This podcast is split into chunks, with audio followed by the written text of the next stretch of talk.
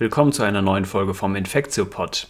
Ich habe heute wieder Annette Hennigs zu Gast und wir wollen in dem Format heute über die neueste wissenschaftliche Literatur sprechen. Einiges davon ist wirklich total neu, also in den letzten wenigen Tagen erst rausgekommen und im Internet verfügbar gewesen.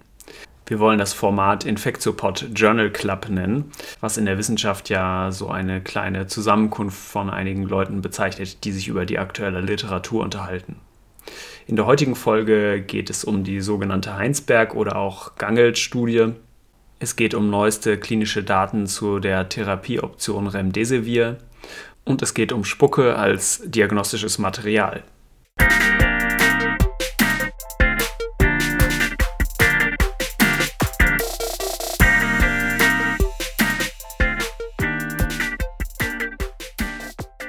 Ja, willkommen zu einer neuen Folge vom Infektiopod. Ich bin heute hier wieder mit Annette Hennigs verbunden und wir wollten heute noch einmal ein bisschen aktuelle Literatur zum Covid-19-Ausbruch besprechen. Wir haben ganz verschiedene Paper uns angeguckt und ähm, wollen unter anderem über Remdesivir sprechen, über eine größere epidemiologische Studie, die jetzt vor wenigen Tagen erst in Deutschland erschienen ist und über noch so ein paar andere kleine Paper. Gucken wir einfach mal, wie weit wir kommen. Einige von den Papern sind wirklich so neu, dass auch wir jeweils nur jetzt ein oder zwei Tage an denen wir auch noch andere Sachen mussten, äh, Zeit hatten, um uns die anzugucken. Das heißt, die sind wirklich äh, hot off the press sozusagen und wir haben sie vielleicht auch noch nicht komplett, komplett äh, durchgelesen, aber ich glaube, wir haben schon immer einen ganz guten Eindruck davon bekommen. Hallo Annette erstmal. Ja, hallo. Freue mich, dass wir wieder miteinander reden. Super. Womit wollen wir anfangen? Wir haben mit Remdesivir, da gibt es News, damit wollten wir, glaube ich, anfangen. Ne? Genau, genau. Super, genau. Remdesivir, nur nochmal zur Wiederholung, war ja eine der Substanzen, die da auch nicht zugelassen sind, aber die vorher schon mal in anderen klinischen Trials ausprobiert wurden. Und zwar wurde das Remdesivir schon einmal gegen Ebola getestet. Da hat es nicht so viel gebracht, da war, es, war kein großer Nutzen gegen die Ebola-Viruserkrankung zu sehen. In dem Ausbruch 2014 bis 2016, wo das getestet wurde. Aber man hat es schon relativ vielen Leuten gegeben und wusste deswegen schon sehr viel über die Safety, also wie gut die, das Remdesivir verträglich war. Und das hat es eigentlich ermöglicht, relativ rasch jetzt klinische Trials auch im Menschen aufzusetzen in der aktuellen Covid-19-Pandemie. Und das ist auch der Grund, warum wir jetzt schon die ersten auch sehr qualitativ hochwertigen Daten zu Remdesivir vorliegen haben.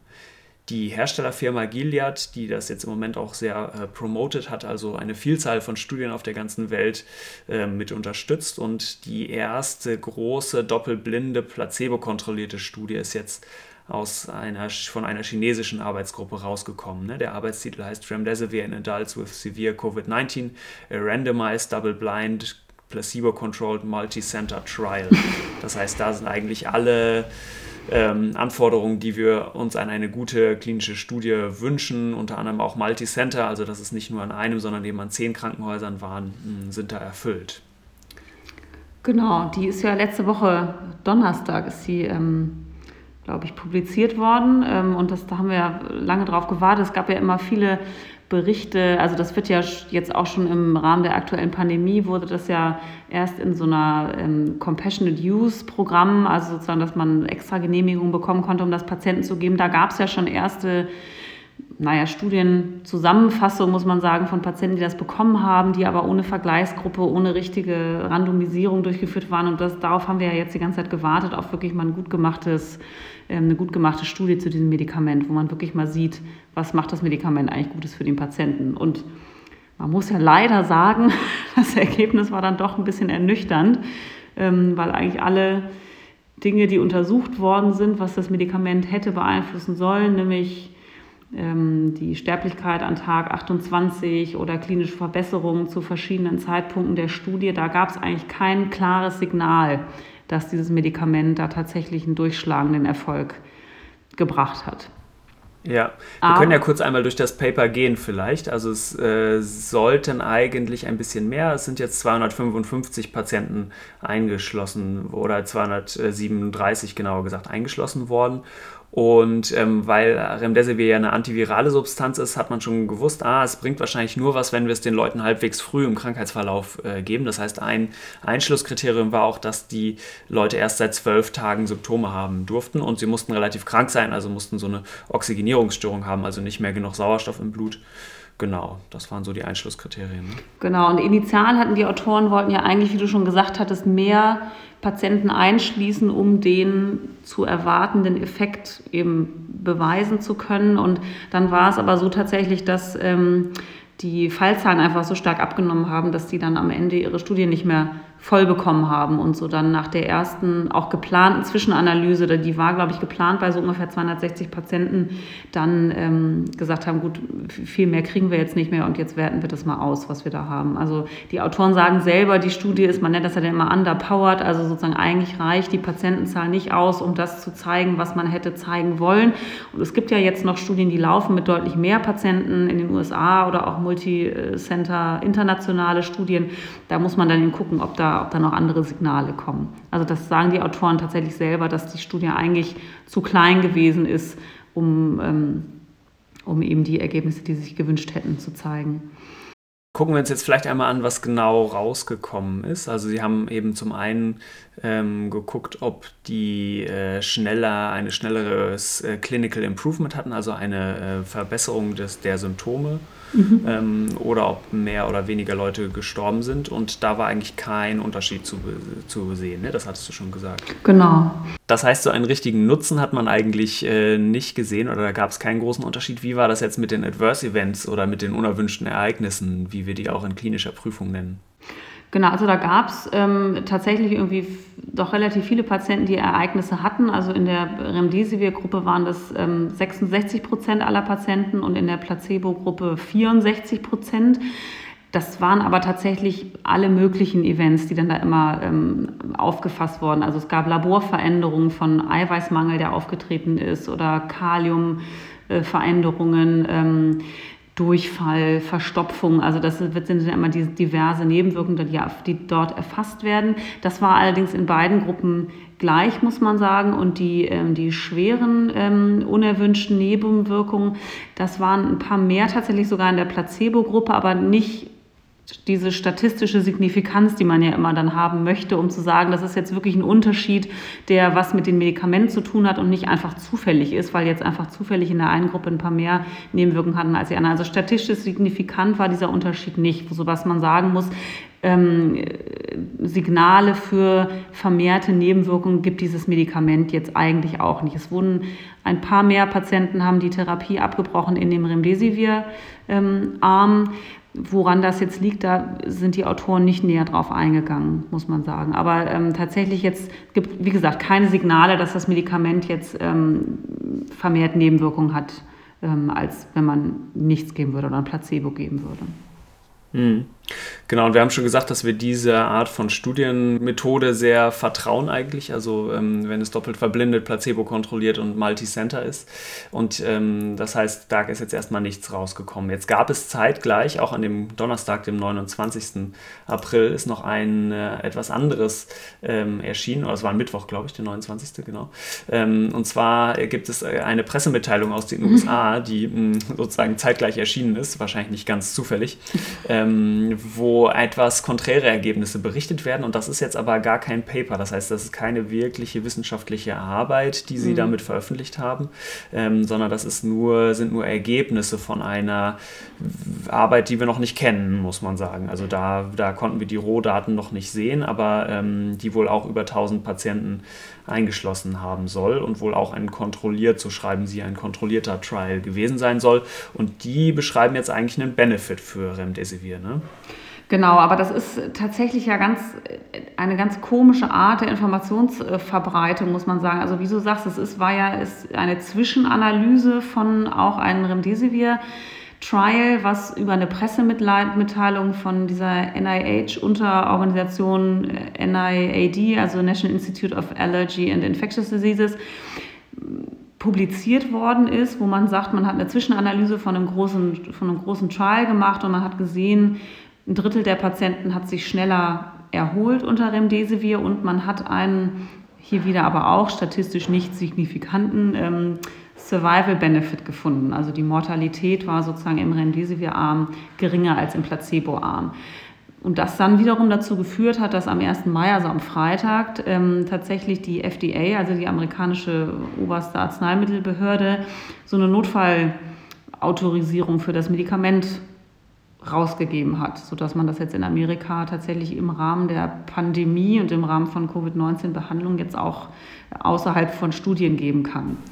Hm. Ich bin sehr gespannt auf diese Studie und hätte natürlich auch gerne mal diese Analysen, diese Interimsanalysen gesehen. Das äh, mag vielleicht auch alles so stimmen. Also ich glaube schon, dass man vielleicht auch, wenn man mehr Patienten hat, dann noch etwas klarere Signale sieht. Man muss vielleicht zusammenfassend schon sagen, wenn das jetzt das Hammermedikament gewesen wäre, hätte man auch bei wahrscheinlich 200 versus 100 Patienten irgendwas gesehen.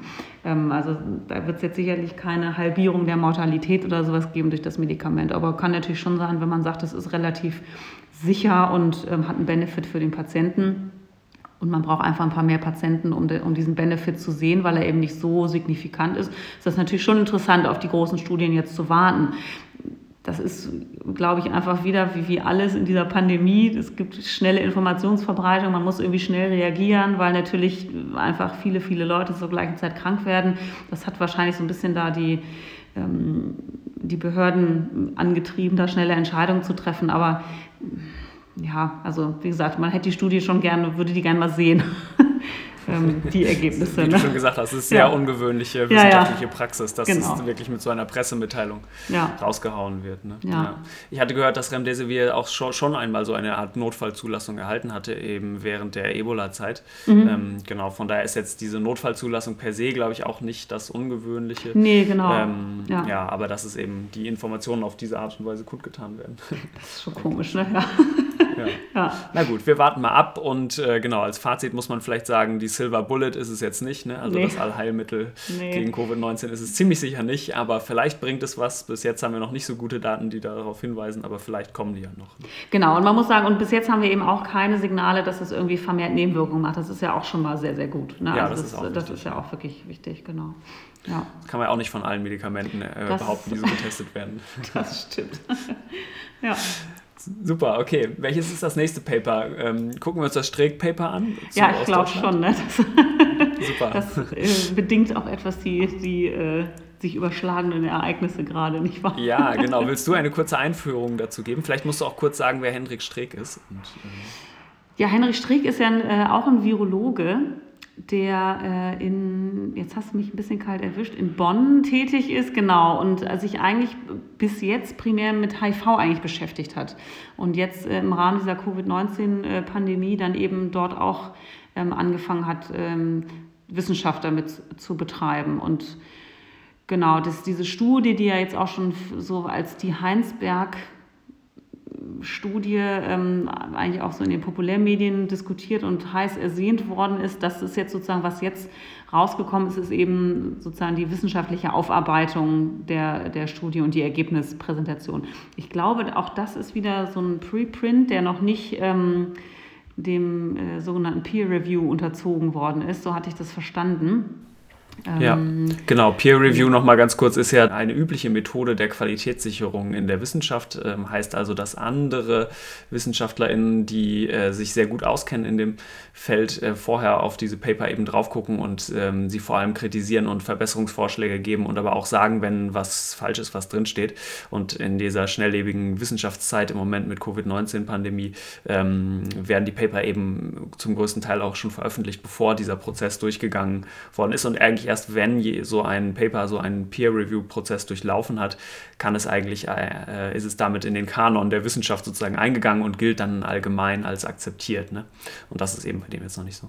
Genau. Und was jetzt, also sozusagen, das wurde ja, ähm, dass dieses, dieses Paper beschreibt ja jetzt quasi die epidemiologische Aufarbeitung dieses einen Ortes, dieses, dieser Karnevalshochburg Heinsberg, wo es ja ähm, da am Anfang zu so einem relativ rasanten ähm, Ausbruch gekommen ist. Und die äh, Studiengruppe da um den Streeck äh, ist dann eben dorthin gegangen und hat ähm, über Zufallsprinzip haben die, ich glaube, 600 Menschen mit verschiedenen Nachnamen angeschrieben, um eben auch ähm, zu verhindern, dass man irgendwie fünf Leute aus dem gleichen Haushalt in die äh, Kalkulation mit einwirft und die gebeten sozusagen, sich testen zu lassen und zwar mit Abstrich und Serologie, ähm, also auf Corona und haben dann gesagt, sie können gerne ihren ganzen Haushalt mitbringen und am Ende hatten sie dann, ich glaube, knapp 1000 Patienten Ja, ähm, 1007, ne? genau. Genau, genau, mit, mit Abstrich und Serologie. Von ungefähr 12.000 Einwohnern Einwohner. dieser Stadt Gangelt. Ne? Es soll, ging ja eigentlich um die Stadt Gangelt. Genau, das heißt ja, immer ja. Heinsberg, aber Ja, das ist ja eher der Kreis. Ne? Genau, genau. Ja. Genau, und was sie dann eben rausgefunden haben, ähm, ist, dass sie doch eine ähm, mehr äh, kranke oder Zustand nach kranken Patienten rausgefischt haben, als eigentlich bekannt war zu dem Zeitpunkt.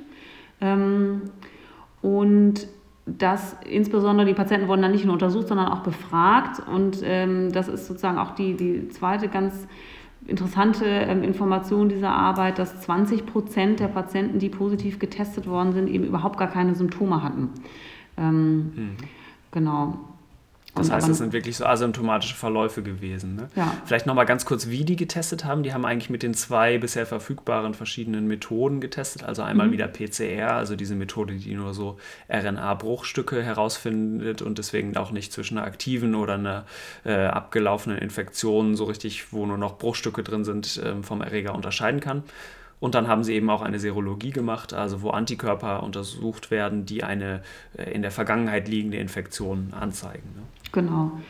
Und haben dafür eben diesen Antikörpertest genommen, der im Moment, glaube ich, so am weitesten ähm, validiert schon ist in Deutschland, ne? diesen Euroimmun-Antikörpertest. und haben aber in ihren, und das fand ich eigentlich ganz gut, in ihren ähm, Berechnungen der, wie man dann sagt, Seroprävalenz, also bei wie viel Prozent der getesteten Patienten findet man einen Antikörper, haben die auch die Testunsicherheiten mit einberechnet in ihren ähm, Angaben. Ne? Also da wird ja dann ähm, geschrieben, 15 Prozent der Patienten, die untersucht worden sind, nein, keine Patienten, der Menschen, die untersucht worden sind, ähm, hatten eben Antikörper, was ja schon eine relativ hohe Anzahl ist, muss man sagen. Also wenn man sagt, 15 Prozent der untersuchten Menschen ähm, in diesem Ort ähm, sind positiv, ist das ja schon eine relativ hohe ähm, Seroprävalenz, die man jetzt so in Deutschland bisher ja noch überhaupt nicht gesehen oder angenommen hat. Genau. Vielleicht nochmal kurz zu dieser Zahl von äh, 20 oder ich glaube es waren 22,2 Prozent der asymptomatischen Individuen. Ähm, das passt eigentlich ganz gut zu dem, was ich auch schon so aus anderen Papern gehört hatte. Es gab zum Beispiel schon einmal diese WO-Studie, VO geschrieben, da hatte ich glaube ich mit Antonio in einem Podcast auch schon einmal kurz drüber geredet. Das war das Dorf in Norditalien, wo der erste, wo die erste Indexperson positiv getestet wurde in Italien und wo dann zwei Wochen lang es so einen Lockdown gab und die Leute im Prinzip einmal per PCR zu Beginn dieses Lockdowns und dann nochmal am Ende, also nochmal nach zwei Wochen abgestrichen wurden und per PCR getestet wurde. Und da kam im Prinzip auch raus, dass bei der zweiten äh, Testung dann ungefähr 40 Prozent der Leute angegeben haben, asymptomatisch zu sein, also keine Symptome zu haben. Das heißt, wir haben da schon mal diese 40 Prozent, aber wir wissen ja auch, dass viele Leute präsymptomatisch sind. Das heißt, ähm, dass sie auch noch Symptome entwickeln im Verlauf, sodass ich auch schon dachte, okay, diese 40 Prozent bei dieser WO-Studie sind wahrscheinlich noch deutlich zu hoch in Bezug auf die asymptomatischen und vielleicht ist es ja ungefähr die Hälfte. Und das scheint jetzt hier ja auch so zu sein, dass es ungefähr 20 Prozent sind der Leute, die es kriegen. Ne? Ja. Und da war so die wesentliche Erkenntnis für mich, es sind halt nicht 90 Prozent oder so der Fälle asymptomatisch. Das hätte natürlich epidemiologisch ganz andere Zahlen zur Folge. Ne? Genau, genau. Aber man muss schon sagen, dass die haben also auch diesen Fragebogen, es sind ja doch viele Patienten, die haben tatsächlich nur irgendwie ein Symptom angegeben oder, ähm, ja, oder also das ist, ist jetzt nicht so, dass viele so richtig, richtig krank waren, ähm, sondern ähm, dass die eben ein oder zwei Symptome hatten, die man vielleicht auch einfach unter einer, unter einer normalen Erkältung abgehakt hat. Ne? Also dass tatsächlich diese ähm, so hohes Fieber und Husten hatten ja jetzt gar nicht so viele. Das heißt, das passt auch zu dem, was wir vorher schon Ja. über die Erkrankung wissen, ne? dass die, die meisten Leute eigentlich eigentlich nicht sehr schwer erkrankt sind. Genau. Und dann fand ich noch ganz ähm, interessant tatsächlich aber dann die äh, Schlussfolgerungen aus diesem Paper, über die ja jetzt ganz, ganz viel diskutiert wird, wo ja auch in der äh, Politik und in, der, äh, in den Medien jetzt ähm, wild Konsequenzen abgeleitet werden möchten quasi. Also man, es, es wurde ja dann gesagt, also okay, wir haben jetzt so und so viele ähm, Infizierte in, dieser, in diesem Kollektiv und wir haben äh, so und so viele Gestorbene an Corona in diesem Kollektiv und wir berechnen jetzt mal eine ähm, Infection Fatality Rate, also sozusagen nicht die Case Fatality Rate, also von den festgestellten Erkrankten, die die verstorben sind, sondern von allen Infizierten, sodass man natürlich eine größere Verdünnung hat, weil man eben die asymptomatischen noch drin hat. Und hat dann gesagt, die, die, äh, diese IFR, also die Infection, Infection Fatality Rate ist 0,4 Prozent das ist ja interessant für diesen kleinen Kreis, finde ich, und hat das dann aber umgedreht sozusagen und auf Deutschland extrapoliert und gesagt, okay, also wenn wir jetzt in Deutschland 6.500 Tote haben zu dem Zeitpunkt, dann rechnen wir mal hoch, wie viele Infizierte wir haben und kamen da auf riesige Zahlen. Also ich glaube, knapp zwei Millionen Infizierte hat man dann da sozusagen berechnet in diesen Studien. Und ich glaube, das ist, glaube ich, also meiner Meinung nach ein bisschen zu weit gegriffen, diese Schlussfolgerung aus diesen Ergebnissen zu ziehen. Ja, absolut. Ähm, also ich finde die Berechnung der IFR erstmal sehr interessant und das ja. kann ja durchaus sein, dass die so um 0,3, 0,4 Prozent äh, beträgt, weil das ja. scheinen die ja schon sehr sauber gemacht zu Absolut, haben, dass sie wirklich genau für ihren kleinen Bereich, also da vor allem für Gangelt eben, äh, ganz gut zeigen konnten, wer war wirklich infiziert und mhm. wie viele sind wirklich gestorben. Das ist sozusagen valide erfasst für Gangelt. Ne?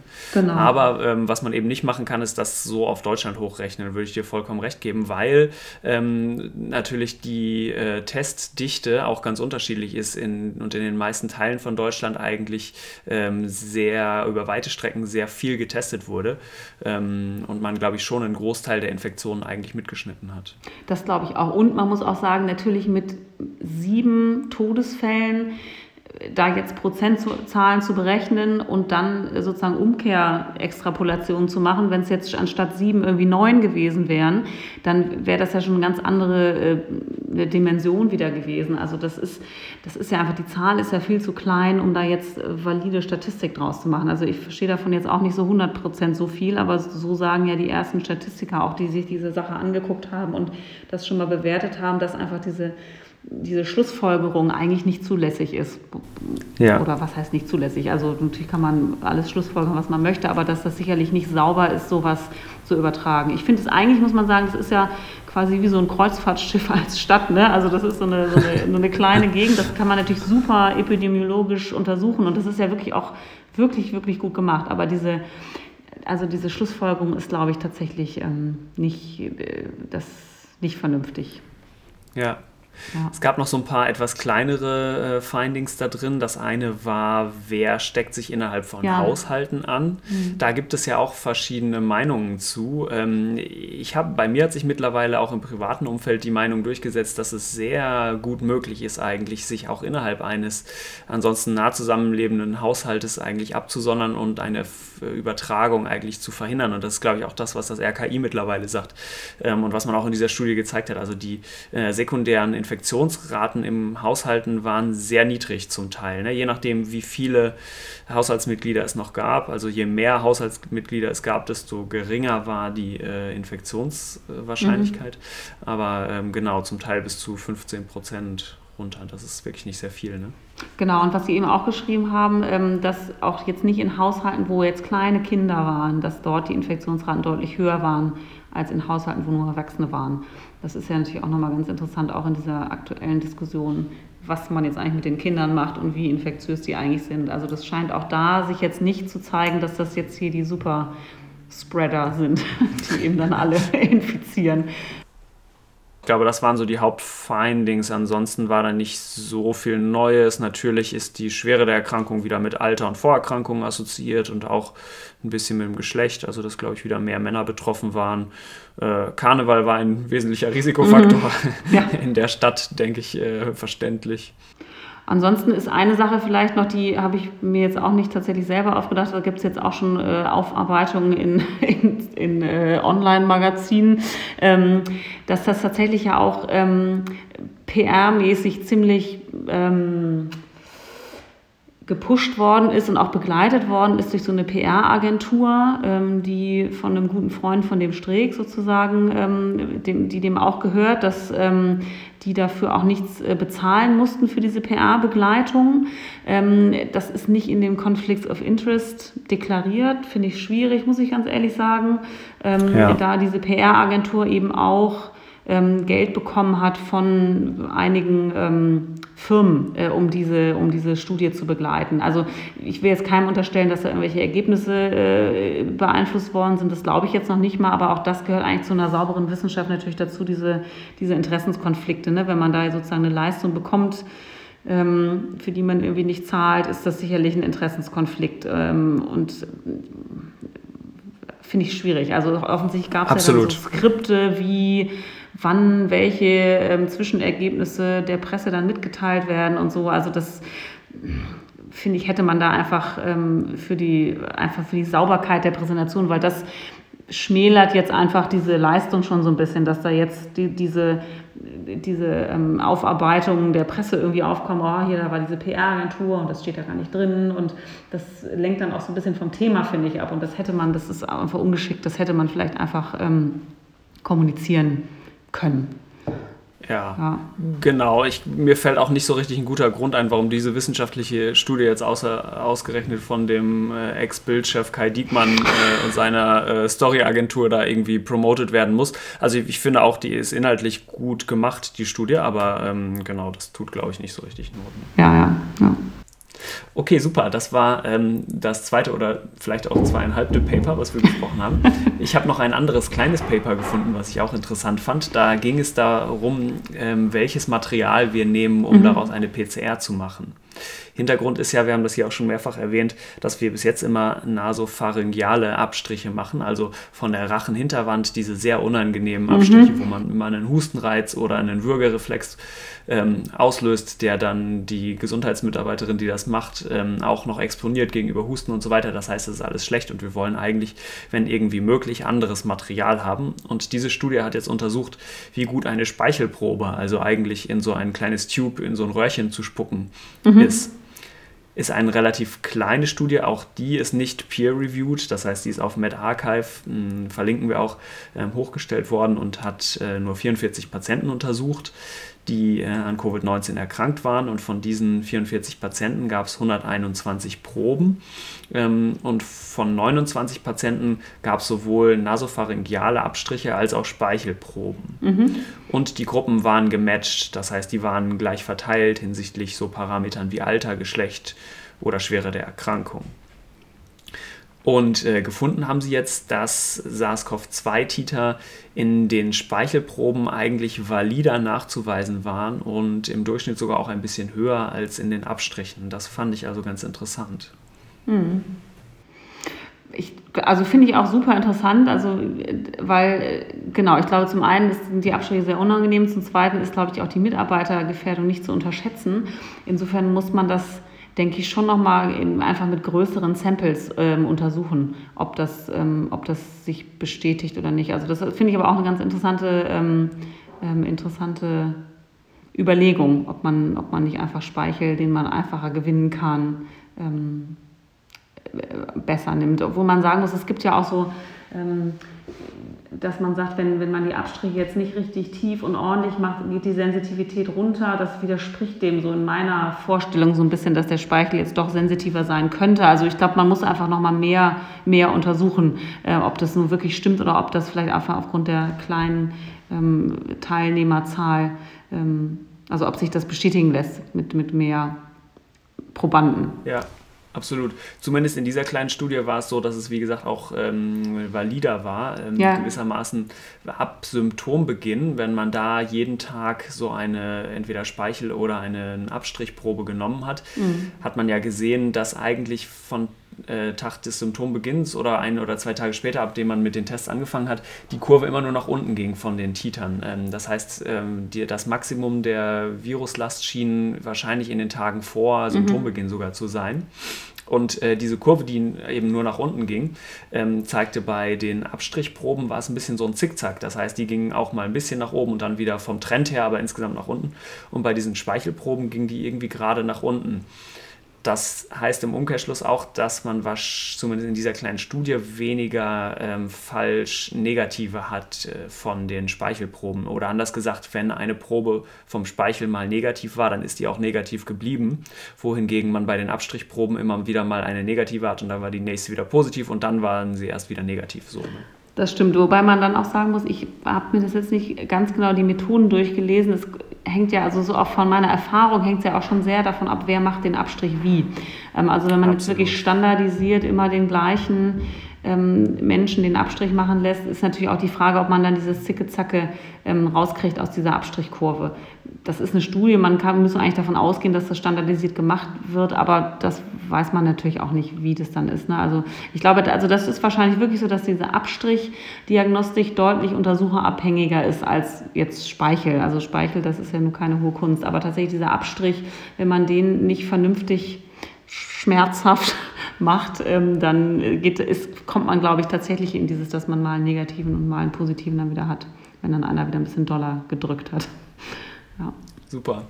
Noch ein Mini-Paper zum Abschluss vielleicht zum äh, Thema Abstrich. Ähm, es ist ja nicht nur äh, ein Mangel an PCR-Reagenzien immer wieder beschrieben worden oder auch an Abstrichröhrchen, sondern auch anscheinend an der Extraktionslösung. Das war auch mal ein Mangel, die mhm. man braucht, um die RNA aus dieser Abstrichprobe herauszulösen. Und das war jetzt einfach nur so ein kleines Paper auch, was so Dry Swaps untersucht hat. Also mhm. ähm, im Prinzip äh, trockene Abstriche, die keine so eine Extraktionslösung noch da drin haben. Und die haben einfach nur gezeigt, dass es genauso gut geht, äh, mit diesen quasi trockenen Abstrichen das äh, zu untersuchen. Fand ich auch nur ganz interessant, dass offensichtlich viele Arbeitsgruppen verschiedene Möglichkeiten testen jetzt gerade, wie man sich noch behelfen kann und vielleicht noch Absolut. einfachere Diagnostik machen kann. Ja. Wohl da muss man natürlich dann wieder anfangen mit der Validierung ganz von vorn. Das hat ja, also wir haben es ja auch bei uns gesehen, die, auch die Validierung dieser Abstriche und PCRs ähm, aus den Systemen, die wir jetzt haben, hat ja auch schon ein bisschen gedauert. Also, ähm, aber klar, ich glaube, wenn man dann wirklich daran kommt, dass die, die Kapazitäten oder die Ressourcen ähm, tatsächlich ans Limit kommen, ist es natürlich schon gut, was zu haben, ähm, was man dann alternativ einsetzen kann. Ja, stimmt. Validierung ist auch äh, in Sachen PCR ein gutes Stichwort nochmal, weil das war ja in den USA so ein Problem am Anfang. Also da war nicht nur das Problem, dass das CDC gesagt hat, ihr dürft nur, also die zentrale Bundesoberbehörde, bei denen quasi gesagt hat, äh, ihr dürft nur unser Testkit benutzen, sondern ein großes Problem war auch, dass die Primer falsch waren und nicht so gut funktioniert haben. Mm, mm. Und das, ähm, genau, muss natürlich immer sehr validiert sein. Genau.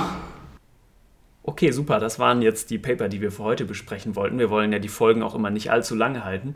Für die nächste Folge, die jetzt nicht mehr ganz so lange dauert wie beim letzten Mal, haben wir uns auch schon was ganz Cooles vorgenommen. Und zwar soll es da um Impfstoffe gehen und unter anderem auch um Lebendimpfstoffe die vielleicht so einen unspezifischen äh, viralen Protektionseffekt vermitteln. Ne? Also da gibt es ja jetzt ähm, so ein paar ähm, Veröffentlichungen, die zum einen Polio, aber eben auch diesen BCG, also den alten Tuberkulose-Impfstoff, den da eine Art Schutz ähm, unterstellt wird und das wollen wir uns mal ein bisschen genauer angucken. Super, dann danke ich dir wieder, dass du mitgemacht hast und dann ja. hören wir uns zum nächsten Mal. So, so machen wir es.